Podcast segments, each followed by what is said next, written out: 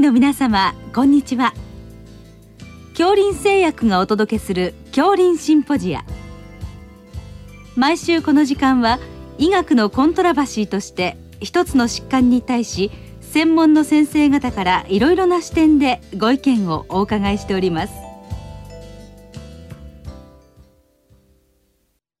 シリーズ臨床栄養の最新情報の15回目。アレルギー疾患の栄養療法と題して昭和大学小児科教授今井孝則さんにお話しいただきます。聞き手は慶應義塾大学名誉教授斉藤育夫さんです。本日はあ、まあ、アレルギー疾患の栄養療法ということでお伺いしますが、えー、ウェブ会議システムを使って、えー、遠隔でのお話をお伺いいたします。よろしくお願いいたします。よろしくお願いしますえー、この世間がまあ清潔になってきて一般的に生活になってきて、まあ、アレルギーが逆にまあ増えてるというようなお話ありますけどこの辺はいかがなんでしょうか？そうですね。あのアレルギー疾患は疫学的にもですね増加傾向は明らかなんですけれども、まあ、その理由に関しては、まあ、何か一つの理由で説明できるものではまあないです、うん、まあ、遺伝的な要素とあとは環境的な要素と。その環境的な要素の一つとして、先生がおっしゃったその衛生仮説と言われますけれども、まあ、綺麗すぎる環境がアレルギーの一つの増加の原因になってるんじゃないかということが2000年ぐらいから言われ始めてるんですけれども、まあ、昨今のあの研究の成果としてはですね、まあ、まあ、単に綺麗すぎるということではなくて、まあ、細菌やウイルスなどのですね、えー、まあ感染に関しての、まあ、機会が減ってきたことが、うん、まあ、一つの理由になってるんじゃないか、免疫学的な変異を与える理由になってるんじゃないかというふうに言われてきてます。うん。はい、ということで、まあ、その免疫が非常に重要だわけですけどもその基本的なこのアレルギーのメカニズムについて少しお話しくださいますか？はいえーまあ、まずはですね生体に対して抗原があの体内に侵入してくることによって、えー、その物質を異物と認識することで、まあ、監査といって、えー、IG を産生する B 細胞が IG を産生する力を持ちます。で2回目以降にその抗原が再度侵入してきたときに、えー、その IG がですね、えー、関与することによって、まあ、マスト細胞からさまざまなですねサイトカイン等が、えー、放出されることによって、まあ、いわゆる即時型のアレルギー反応が起きるというふうに考えられています。はいえーまあ、抗原はタンパク質ということだと思うんですけどどういったものが多いんでしょうか？とまあ、食物アレルギーで言えばですね、えー、年齢によって違うんですけども卵、牛乳、小麦ですし、うん、もちろん花粉症だと杉だったりとか喘息鼻炎等だと、まあ、ダニというようなものが原因となり得ます。うんえーまあ、小さいお子さんだと今先ほどの問題と。それからもう少し大人になったら変わっていくんですか？そうですね。あの成人になりますとですね原食物は卵牛乳とは全く違ってきまして、まあ、甲殻類であるとか果物類であるとかあとは木の実類などが増加してまいります、はい、あのこの抗原が体に入ってくるわけですがまあ、あの食べて入るってことがまあポイントなんでしょうけど食べる以外のルートでも言われてるんですか？入るっていうことは。そうですね。あの食物アレルギーに関してはそこの部分の理解が進んできておりまして、まあ、従来は、まあ、軽腸管、まあ、監査と言われて、まあ、あの腸管から入ってきて監査を受けてその後発症すると言われていたんですけれども、まあ、最近は経皮監査といってですね、まあ、皮膚から、抗原が、侵入してきてそこでもう監査を受けてえ、その後、赤ちゃんがですね、え、離乳前にそういった経皮的な監査を受けた後に離乳食で実際それを摂取することで、経腸管的に抗原が大量に侵入してくることによって、即時型の食物アレルギー反応があの誘発されるんだろうというふうに言われてきてます。うん、あの皮膚がまあ重要なルートということですけど、これはやっぱりあのアトピーみたいなその弱ってる皮膚に入りやすいということでしょうか？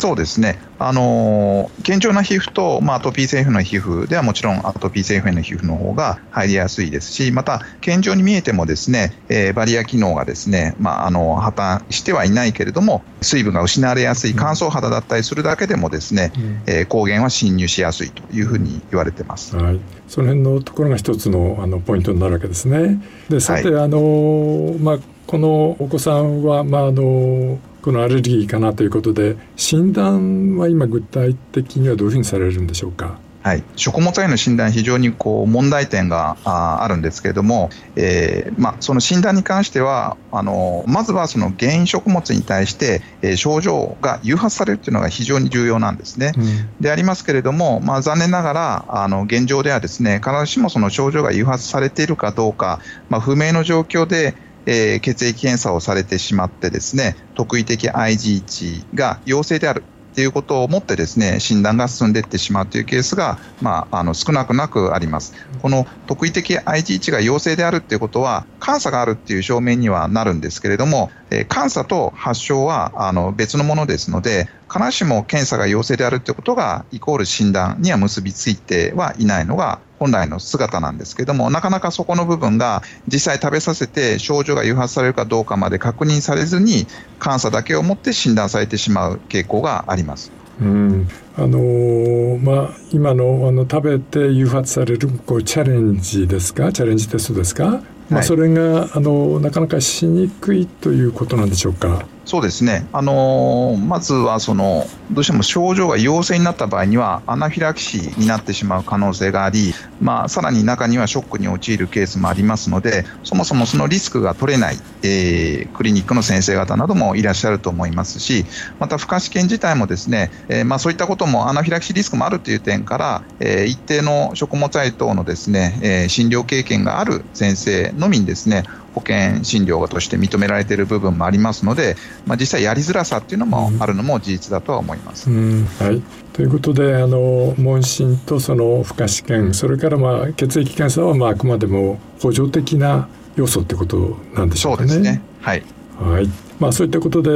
ーまあ、診断を、まあ、つけていくわけでしょうが、まあ、あのまずはその予防という点では何かありますか？はい、あの食物アレルギーの予防に関しては、まあ、非常にこう最近、えー、知見が集積してきておりまして、まあ、かつてはですね未熟な消化管、まあ、赤ちゃんの消化管に抗原性の高い鶏卵や牛乳や小麦をですね早期から摂取させるから経腸管的に監査が進んで発症を誘発してるんだというふうに考えられていたので抗原性の高いものはですね、えー、十分に腸管消化機能が成熟するまで上げるなと与えるなとえー、遅らせるべきであるという考え方が一般的でしたけれども、まあ、最近はですね、まあ、まさにその逆の考え方になってきておりまして、むしろですね、経費監査が進んでしまう前にですね、経腸管的にその抗原性高い低いよらずですね、えー、食品を摂取させることによってですね、発症予防の可能性というのが示されてきております。うん、ただまあ、今の現状ではですね、そういった可能性が示されているだけであって、早期から摂取させることで予防できるというところまではあ至ってはいないんですけれども、少なくとも現状で言えることは、えー、その接種を遅らせることがですね、発症予防につながるということは、コンセンサスとして否定されつつある状況があります。うん。あの昔の、まあ、とりあえず遅らせ食べないで待たせようというとりあえずがもう今逆だっていうことですね。そうですね、うん、そうなります、はい、それからあの多分母乳あるいは離乳との関係もあると思うんですけどこの辺はいかがでしょうか？はい。えーまあ、母親のですね、えー、妊娠、授乳中のですね、えーまあ、その卵、牛乳、小麦など抗原性の高いものを摂取しないということが、これもまた痔の発症予防につながるのではないかというふうに以前から考えられておりましたが、これに関してもたくさんの研究がございまして、まあ、現状で母体が、えー、妊娠中、授乳中にですね、そのそれらの食品を食べないでいることが発症予防につながるというエビデンスはございませんし、まあ、それ以外の何らかのサプリメントと摂取することで予防が成就できるということも示されていません。うんはい、これもとりあえずやめとこうということではなくてむしろ逆だってことですね。そうですね、まあ、先ほど申し上げたあの点からもですねむしろ接種していった方があの予防できる可能性すらあるんじゃないかと考えられます。うんはいえー、ということでなかなかあのすごく考え方が変わってきてるということで、まあ、この今聞いてらっしゃる、まあ、あの自治医科の先生もその辺にえーまあ、一生懸命勉強していただきたいということだと思うんですけれどもさてその治療という点では何かありますか？はい。えーと、乳幼児に多いですね食物繊維の卵、牛乳、小麦はですね、まあ、これで大体もう9割ぐらい占めるんですけれども、えー、放っといてもですね小学校、就学前にですね、まあ、7割から8割ぐらいは治ると言われております。まあ、そもそもその治す方法が我々は現状持ち合わせておりませんで、まずはあの経過を追う中でですねお子さんによって、まあ、時期は異なるんですけども食べられるタイミングが来るのでそのタイミングを見計らって、まあ、先ほど申し上げた負荷試験をして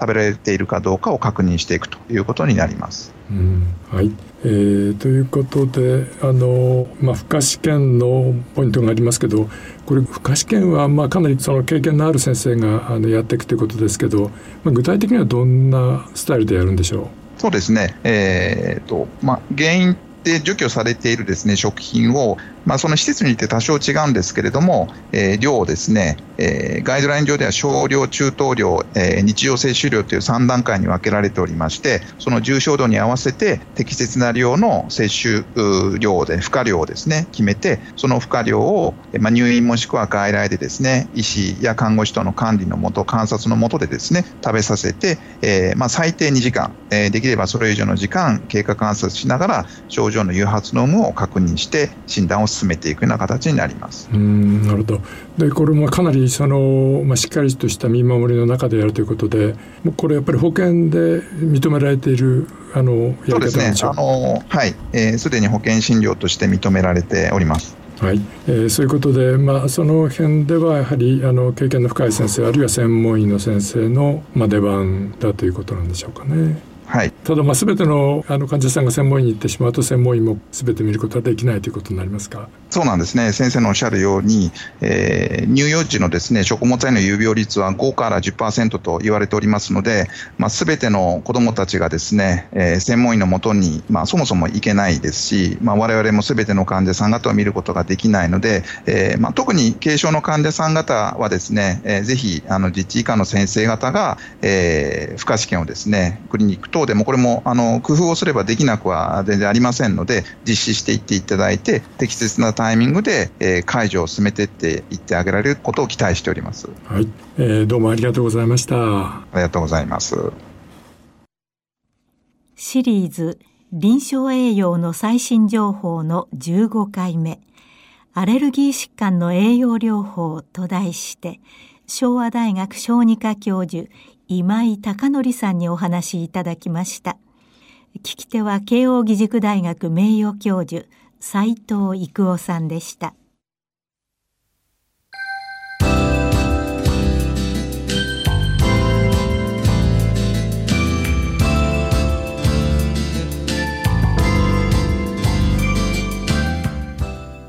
それでは恐林製薬がお送りしました恐林シンポジア。